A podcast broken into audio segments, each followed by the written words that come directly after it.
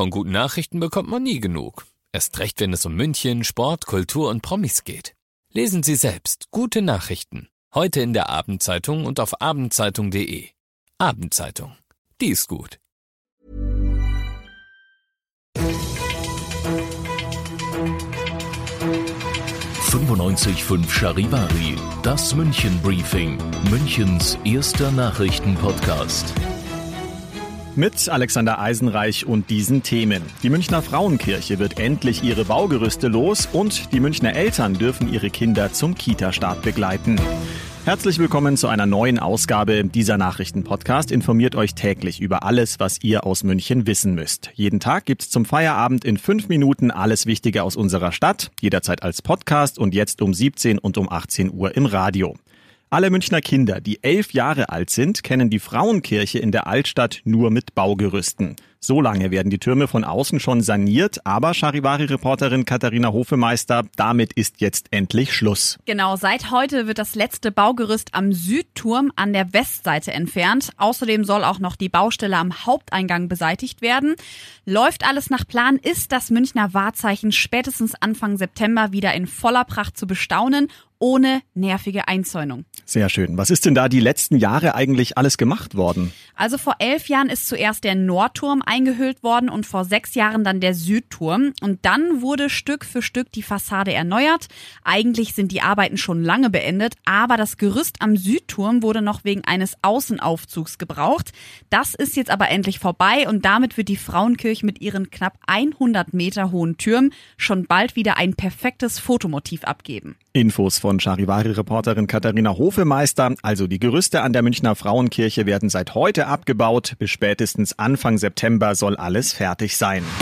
In gut zwei Wochen startet das neue Kita-Jahr in München und das mit einer guten Nachricht. Alle Eltern dürfen auch während der Corona-Pandemie bei der Eingewöhnung ihrer Kinder in Krippen oder Kindergärten persönlich mit dabei sein. Das hat heute Familienministerin Trautner mitgeteilt und gesagt, nicht nur der erste Schultag ist für Kinder ein prägendes Erlebnis, auch der erste Kita-Tag ist für sie ein einschneidender Moment in ihrem jungen Leben. Es bleibt aber wichtig, die Gefahren des Virus nicht aus den Augen zu verlieren und weiterhin vorsichtig zu sein.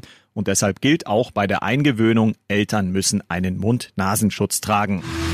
Ihr seid mittendrin im München-Briefing, Münchens ersten Nachrichtenpodcast. Nach den München-Meldungen jetzt noch der Blick auf die wichtigsten Themen aus Deutschland und der Welt. Kanzlerin Merkel hat die zunehmenden Corona-Infektionen in Deutschland als besorgniserregend, aber noch beherrschbar bezeichnet. Weitere Lockerungen sind aber nicht in Sicht. Das gilt auch für Fußballspiele. Aus Berlin Charivari-Reporter Dirk Zeitler. Schon die Gesundheitsminister der Länder und des Bundes hatten dem Wunsch der Vereine, dass zum Bundesligastart wieder Zuschauer in einem nennenswerten Umfang in die Stadien strömen können, eine Absage erteilt. Für Bundesgesundheitsminister Spahn geht es jetzt darum, die richtigen Prioritäten zu setzen.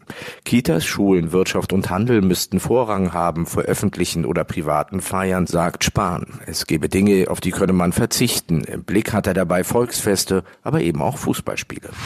Seit einer Woche demonstrieren die Menschen in Belarus gegen den Machthaber Lukaschenko. Auslöser war seine umstrittene Wiederwahl. Immerhin die Behörden melden, dass inzwischen fast alle inhaftierten Demonstranten wieder freigelassen worden sind. Aus Minsk, Charivari-Korrespondent Ulf Mauder. In Minsk kam es heute zur ersten offenen Konfrontation Konfrontation von Machthaber Lukaschenko mit seinen Gegnern. Er besuchte einen Fahrzeughersteller, doch die Arbeiter buhten den 65-Jährigen aus und riefen Uchadi, hau ab.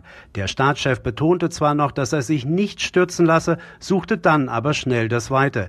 Derweil breiten sich die Streiks im ganzen Land wie ein Flächenbrand aus. Auch in den Staatsmedien gibt es nun Umbrüche. Erst Arbeitsniederlegung und nun soll erstmals berichtet werden dürfen, was im Land wirklich passiert. Für Lukaschenko, das ist heute hier in Minsk klar, wird es immer enger.